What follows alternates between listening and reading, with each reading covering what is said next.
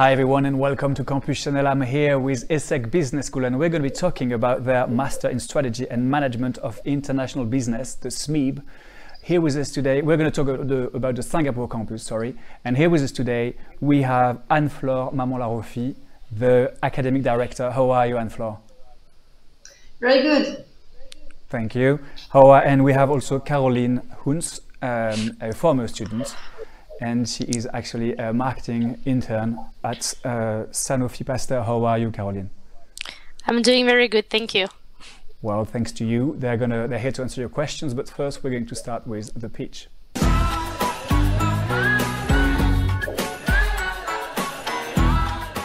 All right, Anne-Flore, you're going to have 60 seconds to tell us about the SMIB and the Singapore, and the Singapore campus.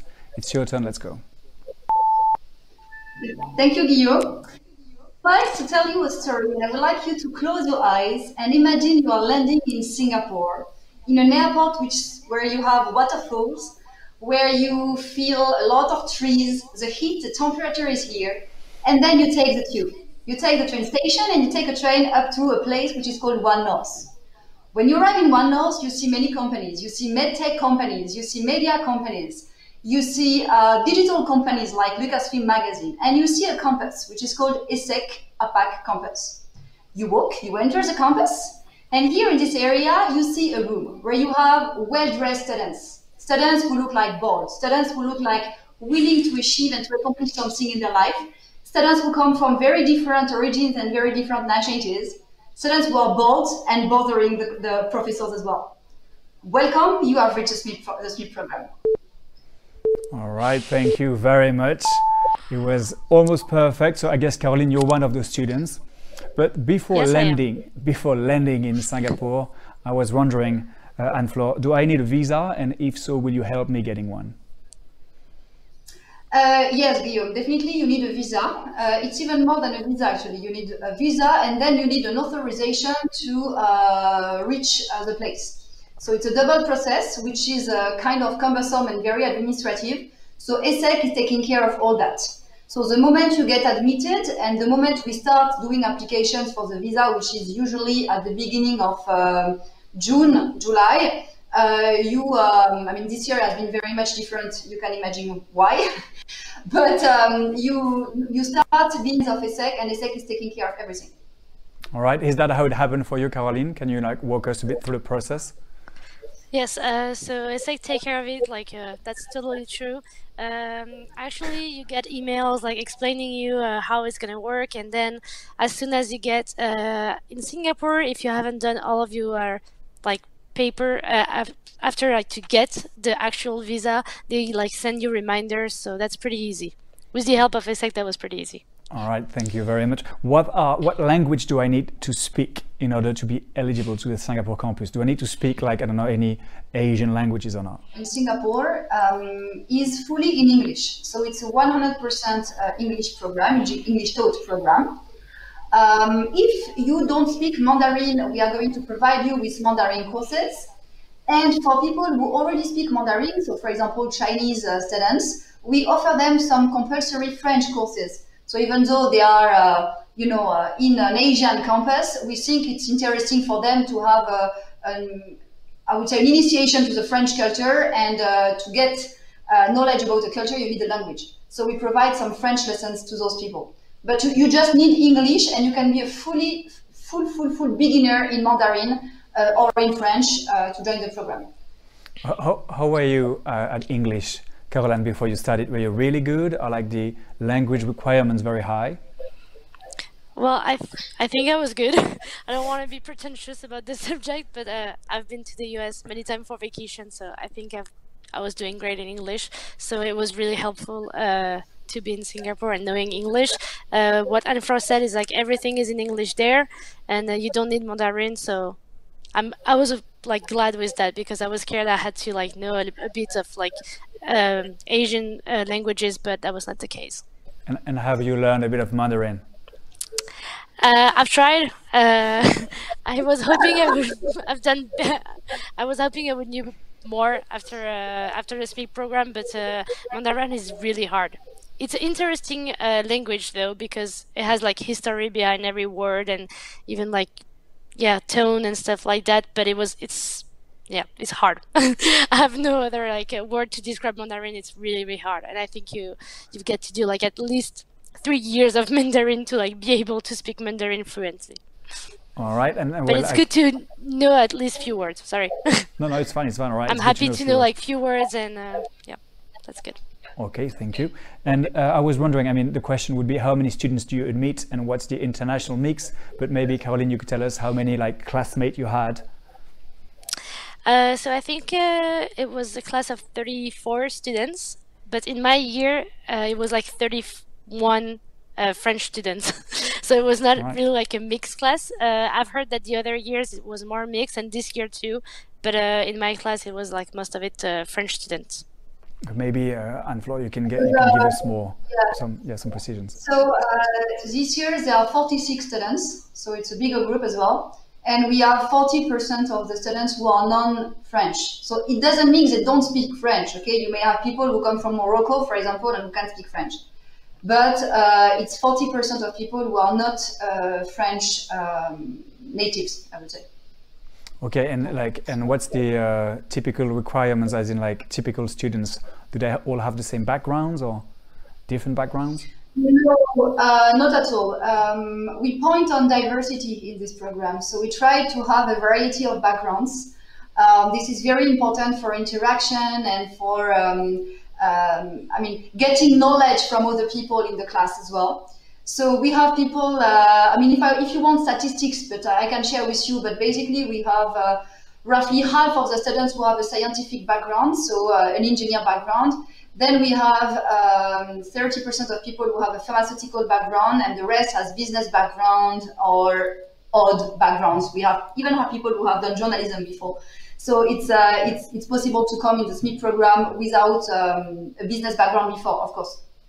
Okay. Um, and then in terms of nationalities, um, this year we, I mean, um, we, I mean, this year and the year before Caroline, it's true that the year of Caroline, for some reason, was not really representative of what we had in the program. But this year we have people who come from India, from China, from Taiwan, from Korea, from uh, Australia, uh, and then we have European people as well. So uh, and uh, African people. So it's very very diverse. Okay. Uh, Caroline, I believe that you're French, and I, I, was wondering what are the advantages of studying this master in Singapore? Uh, well, uh, the fact of not being in France was uh, my first time after school that I was like going abroad. So that was a good experience, like having school somewhere else. And also, as um, Anne-Fleur said, even though it was most of it like French people in my class, we had different background. So that was still like a kind of diversity to see like other people point of view on different projects. So I really enjoy it. And we were uh, really friend, uh, good friends with like people from other uh, program too uh, at ESSEC. So we're still friends with people like non-French, and that was good. That was a good experience. Okay, Anne-Flore, I know you don't like to talk about advantages, it's more like opportunities. So, what would be the opportunities to have this campus in Singapore? Um, I think you have to you have to imagine what this is going to bring to your curriculum. Um, it might be before, be, like Caroline, she she she has a very French uh, you know, pharmaceutical background, I would say. Yet she has some international exposure because of her travels, because of her parents, etc. But if in your curriculum you have nothing, you know, which is very international, uh, it could be a really, really, good option to go and study in the APAC campus, even though you don't want to work in Asia. But just, you know, to get some international exposure, I think it's something which is very valuable on your CV. Then um, I would say that uh, the major advantage or the major opportunity behind uh, this program is the fact that you are studying in a very booming and challenging environment where from an economic perspective things are moving. I don't speak only of uh, Singapore, but I speak of APAC. APAC is also Vietnam, is also Thailand, is also Myanmar, um, is also Australia, and things are moving there, things are changing, and there are tons, tons, tons of opportunities uh, uh, for jobs in those areas because um, education is not that high. If you think about the Philippines, for example, they don't have a super good uh, higher education. So if you come from ESSEC and then you apply to a job, let's say for L'Oreal in Philippines, um, you know, you are the perfect, I would say, the ideal profile. So for people who would like to work in APAC, this is a really, really good uh, option. And especially if you want to do luxury, if you want to do fast moving consumer goods, or if you want to do pharmaceutical industries, you have wonderful uh, job opportunities right now. Okay, are you working in APAC right now, Caroline? Uh, I'm not, but uh, I think the situation was quite complicated too because of the COVID situation. I was hoping uh, to like do an internship in Asia and in Singapore. And as uh, Anne-Fleur said, there's like there are many uh, pharmaceutical companies there. So I think in a different year it might have been different. But uh, because of the situation, I wanted to be home uh, next to my close one, loved one. All right. So that's different. yeah, obviously. And how maybe Anne-Fleur, you can answer that question since we mentioned it. Uh, how have you ad adapted uh, the require the entry requirements regarding the pandemic? Um, so we, we adapted the, the curriculum, we adapted the courses, we adapted the format. Of course, we went a lot online. Uh, with the complexity that uh, on our Singapore campus, you, we have many uh, speakers and many professors, and not all of them live in Singapore. So uh, because of the pandemic, sometimes they were stuck in a, in a country and they could not join, you know, the campus, and it's still happening today. I'm teaching in two weeks uh, in Singapore. I won't be able to go. So we have to adapt um, the way we teach, the way we uh, make experience through on the campus. So we kept everything, uh, including you know team building activities and so forth, but we switched to online uh, formats, and that was a kind of wonderful way to reinvent ourselves. Um, and then um, I would say the, the major challenge this year uh, was for people who were coming from uh, non-Singaporean countries, which were basically out of 46 people, it was 44 people we are not Singaporean. Um, and each of them was arriving because of, you know, the visa was not given at the same time. So they arrived uh, one by one. So we had to uh, build um, a whole new class with a whole uh, mindset uh, through Zoom, basically. Uh, I think we managed to do it very well because uh, right now the group is almost all there on campus and they are really, really tight. And, um, and I try myself to be as much present as I can on uh, even sometimes uh, not so French working hours. But you know, we have to do what we can. So that would be, I would say, the, the adaptations we have made. Yes. Okay, you mentioned teachers that don't live in Singapore, who don't live in Singapore. Uh, does that mean that we have the same teacher as in ESSEC France, or are there different teachers? No, it's the majority would be different ones, uh, except myself, to be transparent. Um, but uh, we do have, uh, for example, a, a, professor of finance, a lecturer from finance. Uh, she was based in Vietnam last year. Uh, we have some people who are based in Malaysia. We have some who travel from other countries. Uh, and we also have, you know, the expat uh, professionals who usually live in Singapore, but because of COVID, you know, they went back to their home country, like Caroline did. So um, that was, you know, the whole complexity. But our professors in Singapore are very much international. Uh, we have the permanent professors of ESSEC. We have ESSEC has its own uh, uh, faculty in Singapore. Okay, it's not a, uh, it's not a fake faculty or whatsoever. It's um, the real faculty. They are making research, they are publishing, and so forth on uh, the campus. And we have people who come from uh, Bulgaria, from India, from Taiwan, from from France from China, from Singapore. I mean, it's very, very diverse. So uh, even more, I would say, than on our French campus in the end. All right. Yes. Is there something you want to add, Caroline? Because you seem like to nod. well, I know we had like quite diverse uh, teacher from diverse countries, so that was pretty interesting because every time we have a different point of view on subject, I guess depending on the culture of the country. And if I can just add something to the teacher we had, it's pretty good because they're really friendly, so you don't have like that kind of barrier you can have between like students and teacher. They were really uh, accessible. I don't know if I can say that word, but it was easy to have a contact with them. They were really here for you, so that was you feel good. Like even though like you're away from your home, uh, it feels good like being uh, in a place where you see that the teacher actually wants to be here and teach to you. So that was good classes. So ESSEC makes you feel at home everywhere. Is, it, is that what it would be? totally. totally. All right. Totally. That, that was good. Okay, we're going to take a little break from uh, from the questions. It's time for the cliche.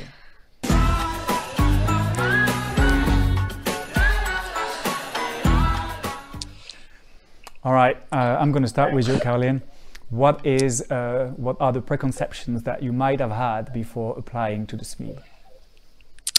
Uh, so about the SMIB, not too much. I had a friend who did the SMIB, so he kind of like told me his experience and how he felt uh, in his classes and in the campus in general, and that was I had quite the same experience. Uh, so I don't really had cliche about the SMIB in general. So. And and did you have any cliche at all about I don't know, business school about uh, um, strategy more, marketing about? It was more about Singapore itself. I don't know if it if it works. Uh, they said that it's it's pretty like strict, you know, like they have many rules there. Well, that's true. Uh, they have many rules there.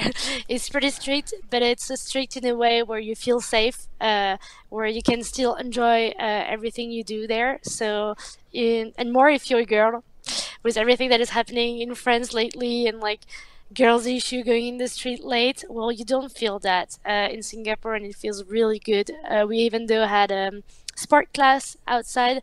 You can leave your bag on the ground while you're doing your sport. No one is gonna steal it from you. No one is gonna like yeah. Don't have like pickpockets. You don't have to be afraid from people. So it's like a safe place. That's good. It's strict but safe. It's, it's definitely home everywhere. so maybe now, uh, and Anne-Flore, do you have another cliche in mind?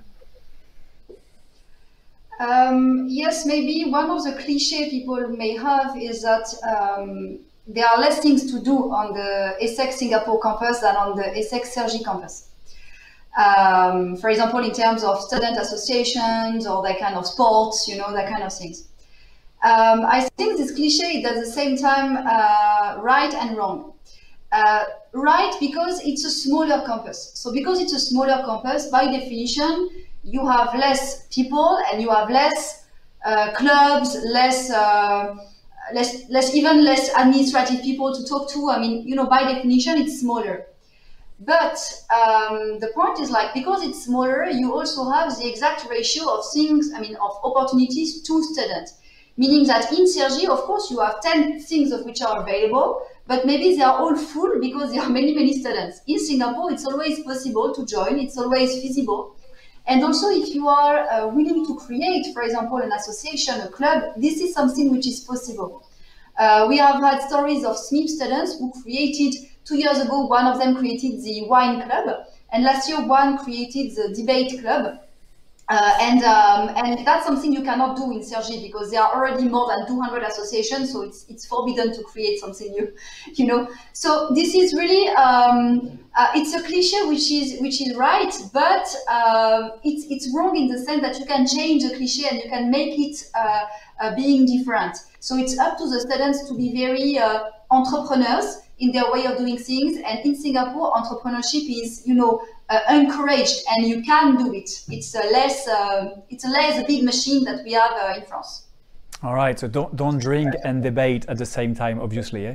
But uh, my, my my question for you, Caroline, is: Have you been part of a student organization? No, I did not. Uh, but I one of uh, as Anne-Flore said, one of my teammates did a debate club club so i think it was pretty interesting even though i didn't go I had a good feedback about it uh, I was kind of dis- not disappointed, but sad that we didn't have more, more uh, sport club in the campus. But as Anne-Flore said, uh, it's hard because it's a smaller campus.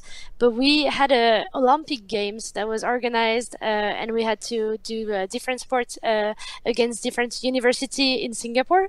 So that was pretty fun. So I could like uh, join a, a, sport, and we had to compete against Singaporean people. So I mean, we did have a sport club, but at least we had sport activities, so that was did fun. you win? Did you win? I did. Good. Yeah, I had a good teammate. I, was a tennis double, and my uh, my partner was really good too. So. All right. You, you mentioned cliches about like security, Singapore, and like how rules are very strict. Another cliche is that Singapore is said to be a very expensive city. And I was wondering if um, it is as expensive as it is said, and if ESSEC provide, and maybe for Anne-Flore, the second part is does ESSEC provide any financial help? So I'm going to let you start, Caroline. Is it like a true cliche or not? And then maybe Anne-Flore, you can. It it is, uh, but if you doing good, you can like not spend too much and earn money easily. Uh, meaning that we have a thing that's called food court.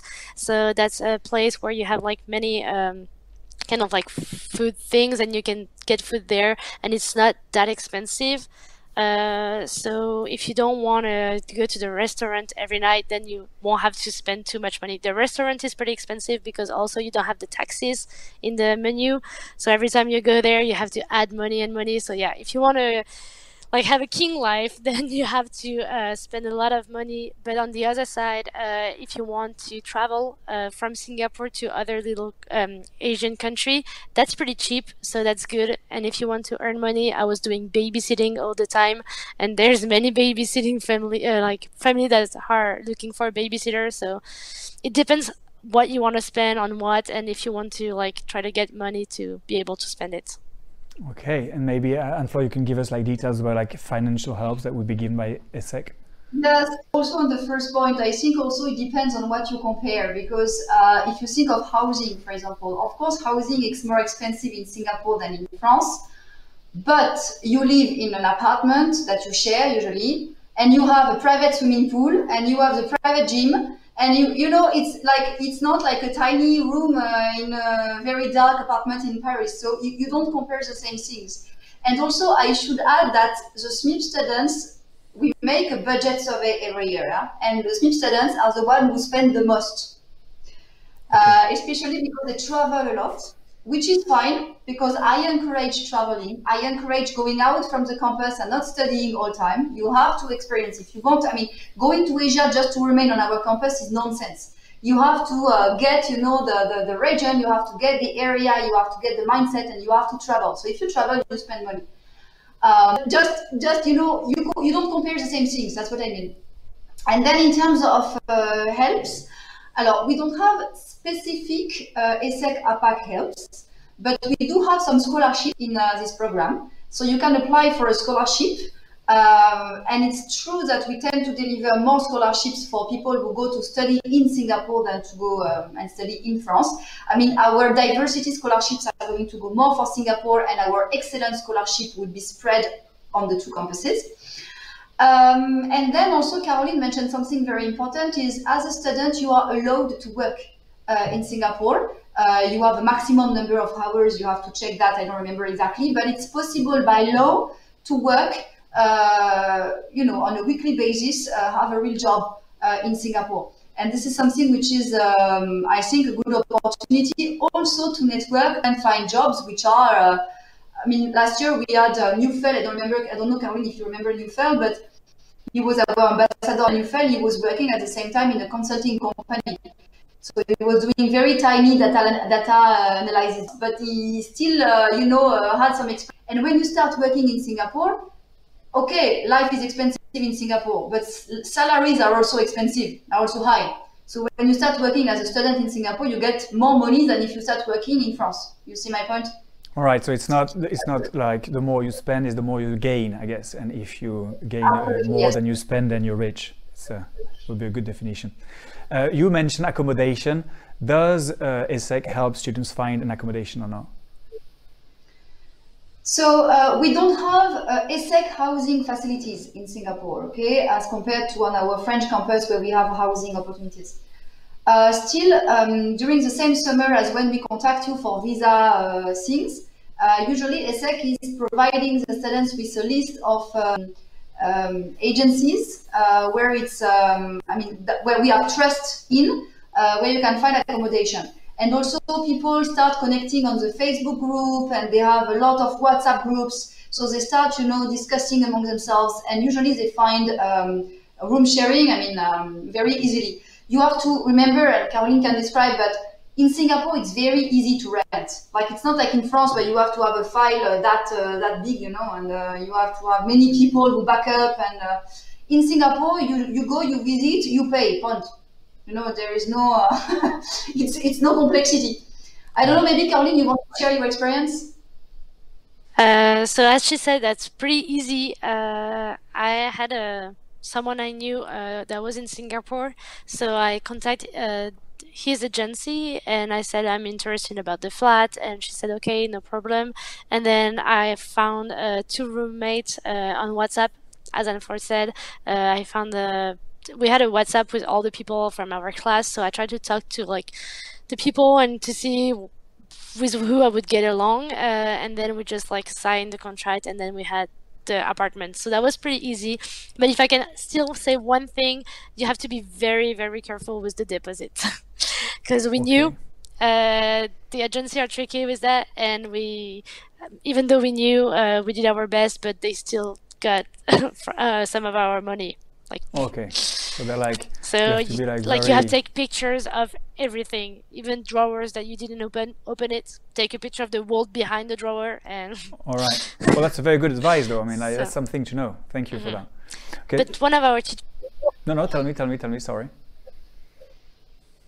know if he's going to be the same one. Uh, he's really nice and he knows about how uh, he knows about how much agency can be tricky. So he's there. He's there to help us, and we can contact him. And he's like here to contact the agency if we need some of his help. So that feel it feels good too. Okay, we're talking about accommodation. We're talking about part-time job. What has been your favorite part so far of, of from the of the SMIB? Sorry, Caroline. What is it? Uh, well, I love the classes, but I also love the people I met there. Uh, so it's new people. It's being able to share a new moment with the people you met. Uh, I'm still in contact with the the big group of friends I've made. Uh, I I've seen some of them uh, last week. Uh, I was supposed to see some of them next week, but it's not going to be possible because of the situation. But I think just moments you share, uh, people you meet, and yeah, memories you made. Okay. Uh, I have a question for you, Anne-Fleur. Why is there no managing digital transformation and uh, innovation track on the Singapore campus? Uh, it's a historic construction of the track, as with you. This track was created two years ago uh, in partnership with a French company. So we created it uh, in our uh, Cergy campus, but not in the Singapore campus. Um, the reasoning is that in Singapore, everything is about innovation and digital transformation anyway. Uh, because of the because of APAC. So in Singapore, the um, it's it's not. I mean, how can I put that? It's uh, you don't need to learn how to manage transformation because you are already in a transformative process, and the countries have already gone into this transformation. For them, it's not a transformation. You know, it's it's like the difference in between uh, going digital when you are a, a, big company in France or when you are a startup you don't need to learn how to go digital when you are a startup because you, you were born digital. You see my point? Yes. So it's a little bit the same thing in, in, in APAC. So um, the, rash, the, res- the rationale is more like let's put a little bit of digital and transformation and innovation in every single course and also in every single project that you may have on Singapore because in Singapore you have something which is unique, which is called the Asian Strategy Challenge, where the students are going to do um, a consulting project uh, during the whole year for a real company, and most subjects are going to be around digital issues, digital problems. And, and they do that for very big companies like this year they have Decathlon, they have L'Oreal, I mean very big groups uh, also in the pharmaceutical industry and it's often around digital matters and digital problems. So we don't need to teach that. It's more you live through it in all the courses, I would say. All right. And I was wondering as well, which soft skills will I learn by doing this master? And what professional experience will I gain?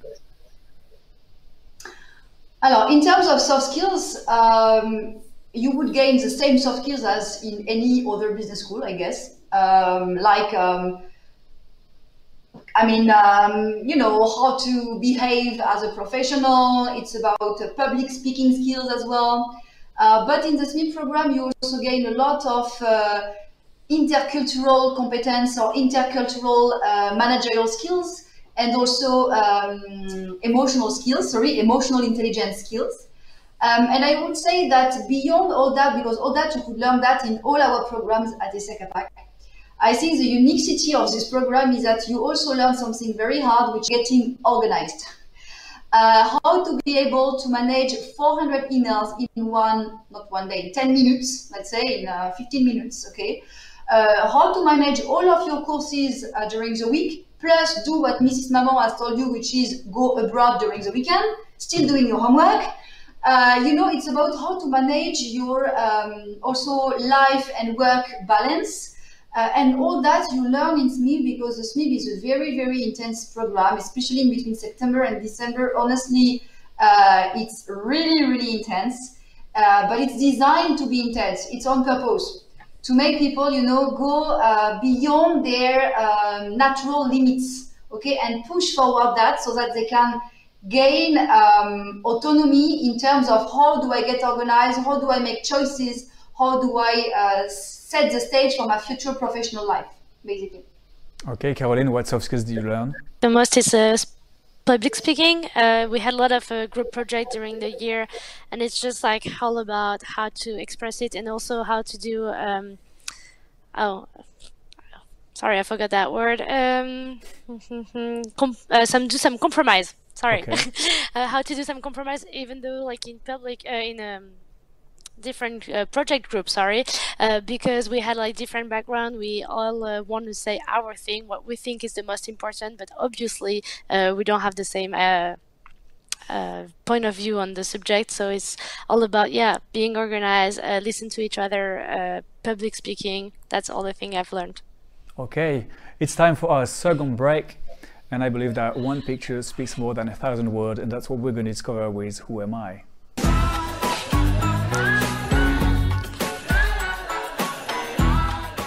Caroline and Flo, it's time for Who Am I? Who Am I is about three characters that, and one of them would be, which stands for your um, for your program, for the SMIB program on the Singapore campus, Singapore campus. Sorry. So let's let me introduce you to the three people that I have in mind. The first one is going to be uh, Nelson Mandela. I'm sure you've heard of him. Uh, probably don't need to introduce you to him. The second one is Nicolas Hieronimus. He is, well, I guess uh, it's almost official, the next CEO of L'Oréal. And uh, the last one is Alexandria Ocasio-Cortez. She is uh, the youngest woman to uh, ever serve in the United States United States Congress. Sorry. Maybe Caroline, you want to start and pick which one is, according to you, the more representative of your program? Well, I guess it would be the second one because I would love to be CEO of L'Oreal at one point. and I guess it's because uh, that's why we did this program is to always go uh, and do the best, uh, having the best position. I know it's not going to be uh, tomorrow that I have this position, but you always always want to do better. You always want to go up in grades. So yeah, I, I guess I'll pick this one. All right. And Flo, which one would it be? Um, on my side, I would uh, I would pick up Nelson Mandela for the simple reason that I quote him very much uh, when I speak to SMIB students. All right. Because I think that um, beyond the I mean, the ethical mindset and the uh, open-minded way of doing things. I think that Nelson Mandela has paved the way also for uh, projections into what you may do in your life and not only what you can do. And there is a quote, sorry, I will do uh, the same as what I do for the graduation speech usually, but there is a quote that I like from Nelson Mandela, which is, may your dreams reflect your hopes and not your fears. And I think this is exactly what you should do in strategy uh, what you should do in the program. When you want to be a SMIB student, you want to be bold. You should not be afraid of anything. And your dreams, what you aim at for the future life, should be a reflection of your hopes, not of your uh, limitations or of what you're afraid of. And um, this is exactly what you said, you know, when you said, I know you don't like to speak of advantages, but you speak of opportunities. This is exactly that. It's uh, let's see the world uh, with all the opportunities that we face and not only the negative sides or the drawbacks that we may have right now. All and right. that's that's part of the spirit. Yeah. Okay, so we, we just had a, a glimpse of what it would be to be in a classroom with you and how you would teach and motivate your students. Thank you for that as well. The reason why I picked the three characters is because of your new signature. The new signatures of ESSEC is enlighten, lead, and change. And I believe that each of those people like stands for one of those uh, words. Like I would say that uh, Mandela is enlightenment because enlightened, sorry, because he um, he's a very human person, and I believe that humanism is like very important to ESSEC values. There was Nicolas Hieronimus, who stands for uh, leadership, obviously, like you mentioned, Caroline, and also, also like it's important to mention that he's been through uh, an ESSEC program as well. And uh, the last one, Alexandria AOC, um, would be for like the change and how we, uh, L'ESSEC keeps changing and evolving um, and respecting like new needs that are coming. That's why I picked the three characters. So all of them were a good answer, I believe. Um, we mentioned many times um, uh, assignments, and I was wondering what's the typical assignments that were given uh, during this during the SMIB uh, and Flo. I don't think there is a typical assignment uh, in this program. Uh, I myself, as an academic director, I really leave the professors choose the way they want to assess students. Uh, some of them are going to for um, an essay, some are going to ask for a group presentation, some are going to make a quiz on the table, but it's a minority, I believe. Um, so some are going to do like myself, for example, I only go through um, ongoing assessment um, because for me what is important is what the students are experiencing in class and how they gain knowledge. It's not about the restitution of knowledge. I think in life where you need to, I mean, you can always go back to your books and to uh, to uh, to the internet. You know, if you the important point is to have what you are looking after in mind. Then the details you may check always. So for me, it's more how do I mobilize my knowledge? How do I uh, know where I can find the information? So there is no typical assessment. I think, Caroline, you would agree, correct? There is no. Yeah, and in most of the classes we had like a test plus a group project, so you can succeed like in uh, like both of it. And if you're more conf- like confident in tests, like writing tests, then you can do better at this one uh, more than the like group project. And if you're more like confident at public speaking then you do maybe better at the group project uh, more than at the test. So that's good. We also usually had two tests per class. Okay. Could you give us like one specific example or like a test you had or like a group project you had and how like uh, entertaining it was and how learning by doing it was uh, I guess the writing tests are not like uh, I don't have any experience of the writing tests, obviously, because it's more like you learn you you are in class and then you just uh, answer the the question. But it's more about the project uh, group project uh, with our our different like colleagues in the class. As I said before, it's just like learning that uh, you don't always have the good answer. You have to listen to others. Uh, you have to do compromise. Uh, you have to define the order of things. I don't know. It's just like everyone has a different opinion, and I think it was good to like be able to listen to each other in all of that uh, project. That's what I like the most. Knowing that what you think is the most important in one thing, it's not maybe what your other uh, partner uh, think it is. And Flo, you said that um, learning and like going through this program would make me more employable to like APAC companies. How do you make that happen? Um, but simply because you, you would gain, I mean, when you check out the list of courses, um, it's thing is designed to be uh, useful in an APAC environment. So, for example, if you if you learn about uh, contract negotiation, it is in an APAC uh, legal context. Uh, when you do geopolitics, it is the Asian geopolitics. Um, so, for a company like someone who is already the world is acculturated okay, you are already acculturated to the world um, of Asia or the uh, the world of uh, Asian countries. Uh, so it's you are then played on someone who doesn't know anything about uh, about Asia. Uh, beyond that, I would say that um, in SMIB we already we also have an advisory board, uh, which is composed of academics but also professionals. And I pay attention at having people who are in various countries. So I have, um, I can share with you, I have the CEO of, uh, um, no, is Richemont, but uh, uh, so the CEO of uh, Richemont uh, Middle East. So he's based in Dubai. I have someone who is, she was a partner at McKinsey last year, and now she's the CEO of Christofle, which is a French company. she's based. In I have someone based in Singapore. I mean, it's. I, I try to make people, you know, from everywhere, so that our programs, not only the Singapore one, but the one in France, is, you know, um, uh, aligns uh, the, the job market. Uh, again, and I, already, I, I, also, I mean, I already say that in a lot of uh, presentations and on the website, but I think it's very important. uh, my as an academic director is not to have people who are only uh, well trained and knowledgeable about about things, but it's also to have people who are plug and play on the market. And to make sure that people are plug and play on the market, you have to ask the market what they are expecting. So this is why in the advisory board we have many companies who are uh, getting on board, so that they tell me, they challenge me, and I take people would not necessarily I like very much. Uh, but I take people who are going to challenge me and to challenge the curriculum. Um, and also, of course, alumni who are here to also say, okay, Miss Maman, last year we had this course, honestly, it's obsolete, we have to change. Okay, let's change.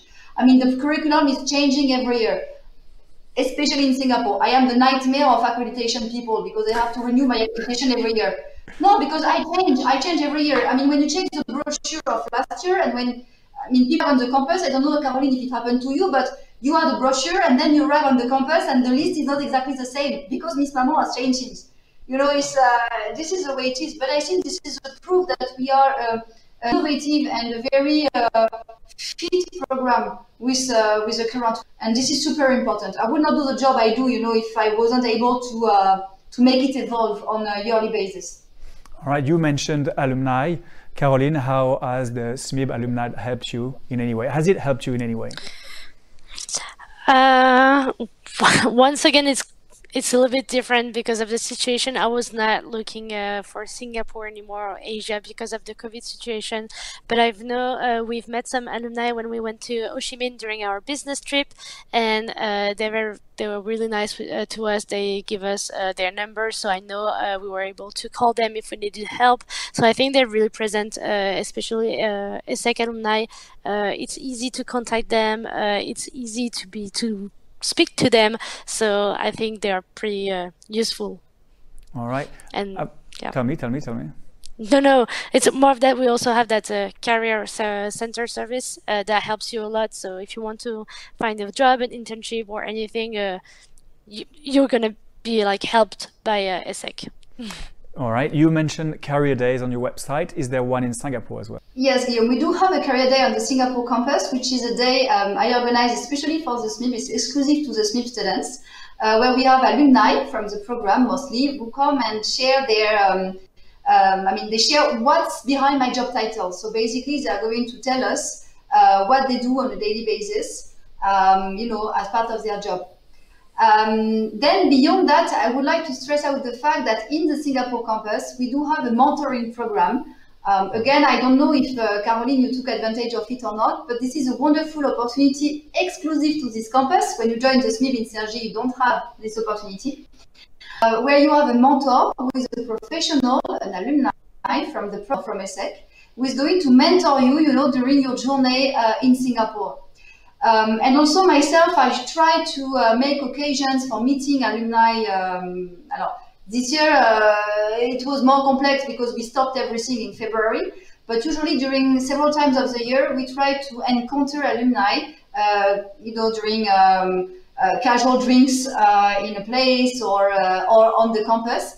And on the induction, for example, the very day students arrive on the campus, they have uh, an evening with uh, it's a cocktail party, very very simple, but the idea is just to make them network with uh, SMIBs who are um, there in Singapore. You have to know that uh, in Singapore we have around 100 alumni uh, from this program, uh, which may seem may seem very small, but 100 people alumni from this program in a country like Singapore is a big number. And this is a family of people, so they want to come back to the campus. They want to see the current SMIBs. So this is something very, um, uh, very true and very unique. I mean, the alumni network, I would say, is very strong in Singapore for this program at least. Okay, Caroline, have you attended uh, this, uh, those career days or not?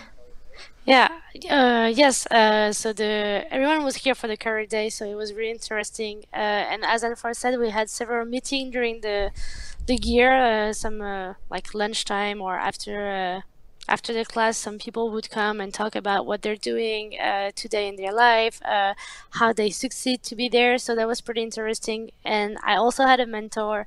Uh, I think I saw him three or four times, uh, and that was pretty interesting. Uh, he was not in the pharmaceutical background, uh, but it was still really helpful. It helped me through my resume, through my cover letter, and I could have advice from someone else and with a different point of view once again because it was not in the pharmaceutical pharmaceutical uh, like industry or anything, but it's still like a different like it's good to have a different point of view on everything.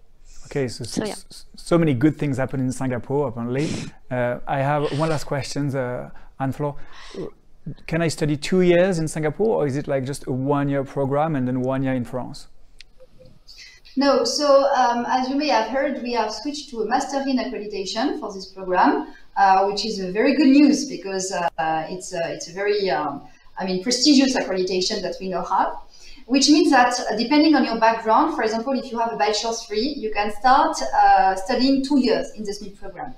The first year is here to prepare the second year, and the first year is only offered on our Cergy campus. Okay, we have total courses around strategy and business conduct.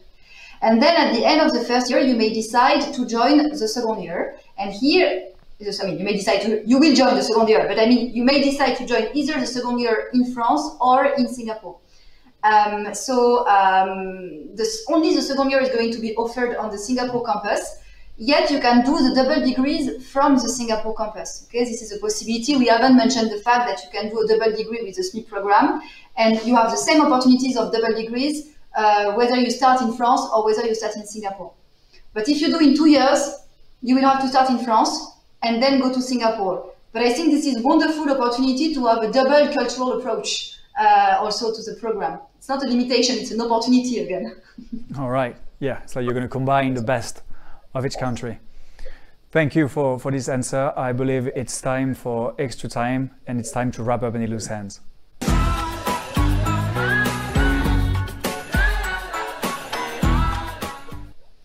Okay, so we're going to have two minutes left and uh, you can either say something that hasn't been said or you can emphasize on something that has already been said. Um, Marie-Fleur, maybe you can start and then Caroline, you can conclude. So it's like one minute each. Okay, so maybe something I would like to stress out uh, is that when you when you join the Master in SMIB uh, in Singapore, uh, it's it's a smaller program than the one in France. Um, so it's you, you really join a program which is a family size program. You see, uh, you see what I mean. So um, even myself, I have a very close relationship with the students who are here because uh, it's easier to know uh, one by one uh, 46 people than uh, 200. So basically, uh, this program is really um, a life building program. Yet usually the students, you know, who were studying in Singapore, even if they come back to France like Caroline, they keep uh, in touch with other people who, who were studying with them, and they are going to remain friends for many, many years. And I would say that this is a major difference. So if you feel like you don't want to be um, lost in a very uh, big environment, if you're afraid of that, that could also be a good option for you to go in Singapore because it's going to be challenging from the environment, but reassuring from the school perspective that you feel at home. Okay. So. Yeah, but yeah, you feel at home everywhere with ESSEC. 20 seconds, the last words, Caroline, and then we're gonna have to go. I like the word family, uh, family uh, binding uh, about the SMIB. Uh, I like the fact that it was a small class, being a new in a new country. I think it's a great experience, and I encourage everyone to do it. Uh, if you want to go somewhere else and uh, discover new things, new culture, uh, especially Singapore because there's three main culture there. So just go and uh, you'll feel at home because it's a small class. All right, thank you. It's like a family. It's a big family. Thank you, Caroline, for answering my questions. Thank you, uh, Thank Flo, you. Thank you, Marie-Fleur, for answering my questions as well. Uh, I hope you had a good time watching uh, the Singapore campus, the SMIB and the Singapore campus, and I hope to see you soon on Campus Chanel.